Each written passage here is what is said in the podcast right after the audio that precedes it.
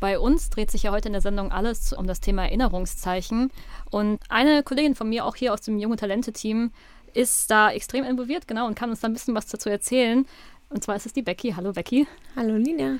Du hast an so einem Workshop-Projekt teilgenommen zum Thema Erinnerungszeichen. Kannst du uns mal sagen, um was es da genau ging? Genau, also das war der 11. Januar 2020, äh, war das so ein Workshop im Pixel und das war quasi so der Einführungsworkshop in das komplette Projekt, das sich Erinnerungszeichen nennt. Und während dieses Projekts Erinnerungszeichen werden solche Erinnerungsstelen errichtet, beziehungsweise eben solche wirklichen Erinnerungszeichen, die entweder auf so einer Stele drauf sind oder an die Hauswand angebracht werden, in dem früher mal ein Opfer des Nationalsozialismus gelebt hat, wo es geboren wurde oder wo es umgebracht wurde.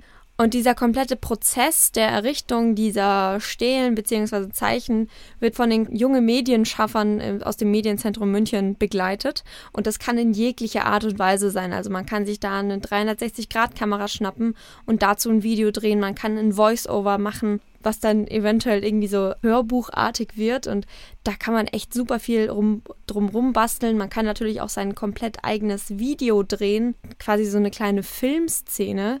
Also da kann man sich komplett kreativ ausleben und ja, was genau da alles passieren wird, das wird sich jetzt im Laufe des Jahres noch rausstellen. Mhm. Ein großer Zielpunkt ist auch noch so eine App, die so ähnlich wie die Action Bounce funktioniert. Das heißt, man hat da quasi dann so eine Karte und ähm, wenn man in München unterwegs ist, kann man zum Beispiel dann wie so auf so einer Karte so Bushaltestellen sehen, aber es sind halt keine Bushaltestellen, sondern so Erinnerungszeichen. Und dann kann man zum Beispiel auf dieses eine Erinnerungszeichen klicken und dann hört man diesen Beitrag oder sieht dieses Video.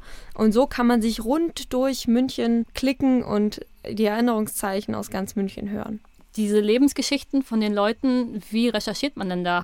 Also wir arbeiten da mit dem Stadtarchiv zusammen und die haben super, super viele Informationen über diese Familien und äh, da gibt es ganz viele verschiedene Quellen und wenn man dann wirklich sich da eine Biografie aussuchen möchte, dann ist der allererste Ansprechpartner auf jeden Fall das Stadtarchiv, denn da bekommt man die Biografien her.